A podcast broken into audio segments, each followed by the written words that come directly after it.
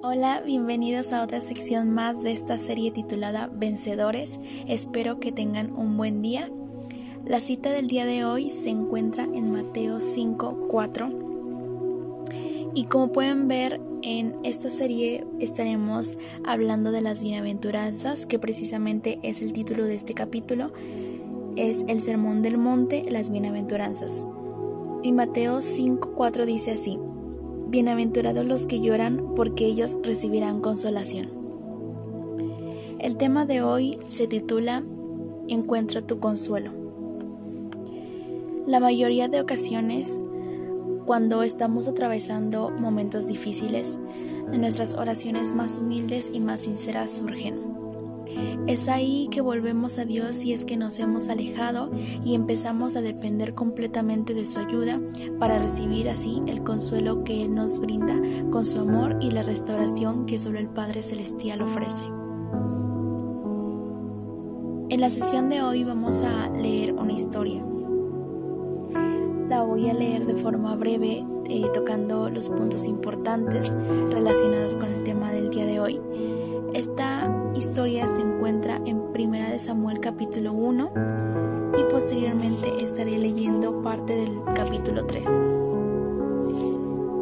Y dice así esta historia. Hubo un varón de Ramataim de Sofim en el monte de Efraín que se llamaba Elcana, hijo de Jeroam, hijo de Eliú, hijo de Tou, hijo de Suf, Efrateo y tenía él dos mujeres. El nombre de una era Ana y el nombre de la otra Penina. Y Penina tenía hijos, mas Ana no los tenía. Y cuando llegaba el día en que el Cana ofrecía sacrificio, daba a Penina su mujer, a todos sus hijos y a todas sus hijas, a cada uno su parte. Pero a Ana daba una parte escogida porque amaba a Ana, aunque Jehová no le había concedido tener hijos y su rival la irritaba, enojándola y entristeciéndola, porque Jehová no le había concedido tener hijos. Así hacía cada año. Cuando subía a la casa de Jehová la irritaba así, por lo cual Ana lloraba y no comía. Y el cana su marido le dijo, Ana, ¿por qué lloras? ¿Por qué no comes? ¿Y por qué está afligido tu corazón? ¿No te soy yo mejor que diez hijos? Y se levantó Ana después que hubo comido y bebido en Silo, y mientras el, sacerdote Elí estaba sentado en una silla junto a un pilar del templo de Jehová, ella con amargura de alma oró a Jehová y lloró abundantemente. E hizo voto diciendo, Jehová de los ejércitos, si te dignares mirar a la aflicción de tu sierva y te acordares de mí, y no te olvidares de tus siervas, sino que dieres a tu sierva un hijo varón, yo lo dedicaré a Jehová todos los días de su vida, y no pasará navaja sobre su cabeza. Aconteció que al cumplirse el tiempo después de haber concebido, Ana dio a luz un hijo y le puso por nombre Samuel, por cuanto le pedía Jehová. Después subió el varón Cana con toda su familia para ofrecer a Jehová el sacrificio acostumbrado y su voto.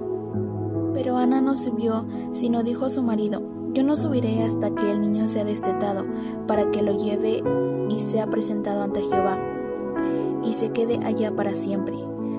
Y el Cana su marido le respondió, haz lo que bien te parezca, quédate hasta que lo destetes, solamente que cumpla Jehová su palabra. Y se quedó la mujer y crió su hijo hasta que lo destetó.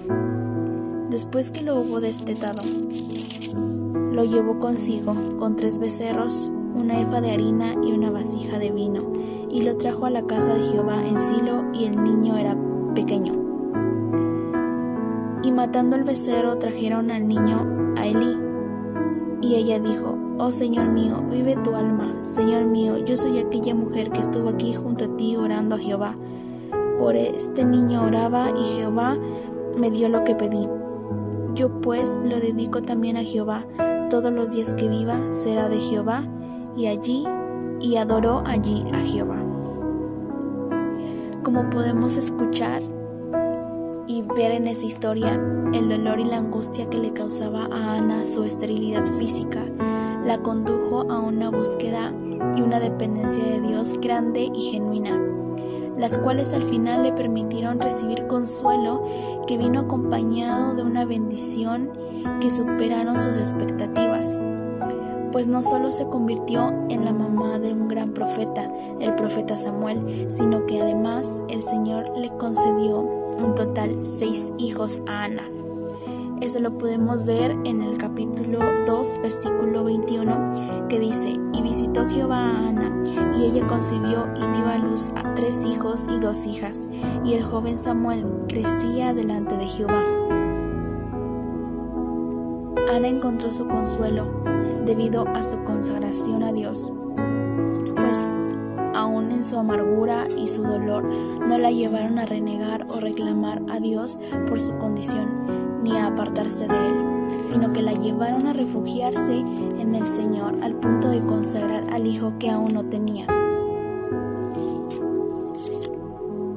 Nosotros en ocasiones creemos que nuestro llanto causado por el dolor de no conseguir o de perder lo que de forma egoísta anhelamos debería conmover el corazón del Padre Celestial y darnos lo que queremos. Sin embargo, nosotros debemos reconocer y ser sinceros que aquel dolor proviene de egoísmo y de nuestro orgullo. Las motivaciones correctas provienen de un corazón consagrado que pide conforme a la voluntad de Dios. Ejemplo de esto tenemos a Jesús. En la cita bíblica, eh, San Lucas capítulo 22, versículos del 39 al 44, lo podemos ver. Y dice así. Y saliendo se fue como solía al monte de los olivos, y sus discípulos también le siguieron. Cuando llegó a aquel lugar, les dijo, Orad para que no entréis en tentación. Y él se apartó de ellos a distancia como de un tiro de piedra, y puesto de rodillas oró, diciendo, Padre, si quieres, pasa de mí esta copa, pero no se haga mi voluntad, sino la suya. Y se le apareció un ángel del cielo para fortalecerle, y estando en agonía oraba más intensamente y era su sudor como grandes gotas de sangre que caían hasta la tierra. En este momento ya se acercaba la hora en que Jesús sería arrestado y posteriormente crucificado. ¿Pueden imaginarse la angustia que sentía Jesús en ese momento? Recordemos que Jesús era humano como tú y como yo, tenía sentimientos y todo lo que caracteriza a un ser humano. Sin embargo, su corazón estaba consagrado completamente a Dios y aun con todo eso, puso a un lado su sentir, puso a un lado todo lo que le ocurría en ese momento para cumplir con la voluntad del Padre Celestial.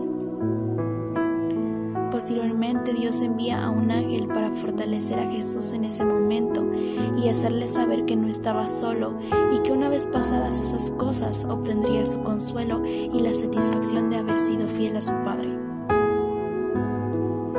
Cuando el amor y una verdadera consagración a nuestro corazón nos conducen a involucrar a Dios en nuestros momentos de dolor, en nuestros momentos de angustia, para así rendir completamente nuestra vida a Él, y estar dispuestos a aceptar su voluntad, podemos estar seguros de que esas lágrimas derramadas en su presencia no serán en vano. Dará consuelo y no hay mayor consuelo que el que otorga Dios a nuestras vidas. No hay nada más que pueda llenar nuestro corazón de paz que el sentir el abrazo de amor del Padre. En este momento te invito a que oremos juntos. Es tiempo de consagrar nuestra vida a Dios y dejar que Él obre en ella conforme a su voluntad.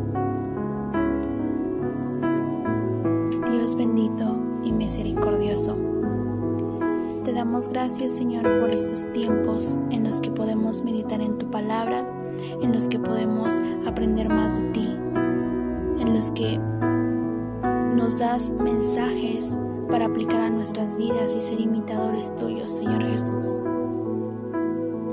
A veces nos resulta difícil dejar atrás o de un lado nuestros sentimientos, nuestros anhelos, lo que nosotros queremos. Sin embargo, ayúdanos a reconocer cuando esos anhelos y esos deseos no son lo que tu voluntad quiere hacer en nuestras vidas. Ayúdanos a poder desprender de ellos, entregarlos en tus manos y aceptar tu voluntad, aceptar el camino donde nos quieres llevar, aceptar las metas que quieres cumplir en nuestras vidas.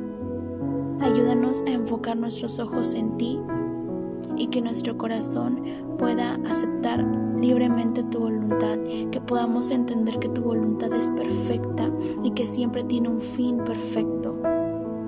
Que con eso tú lo único que quieres es nuestro bien, que lo único que quieres es que al final obtengamos una buena recompensa, Señor Jesús. Gracias por estar presente y estar atento a nuestras súplicas, a nuestra voz cuando te llama, a nuestros momentos difíciles.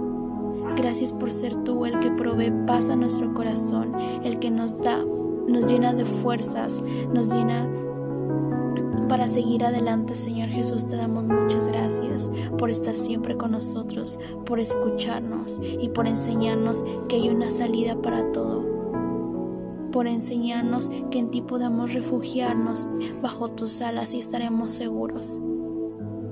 Muchas gracias, bendito Salvador. Queremos abrir nuestro corazón a tu voluntad. Queremos que seas tú el que obre nuestras vidas.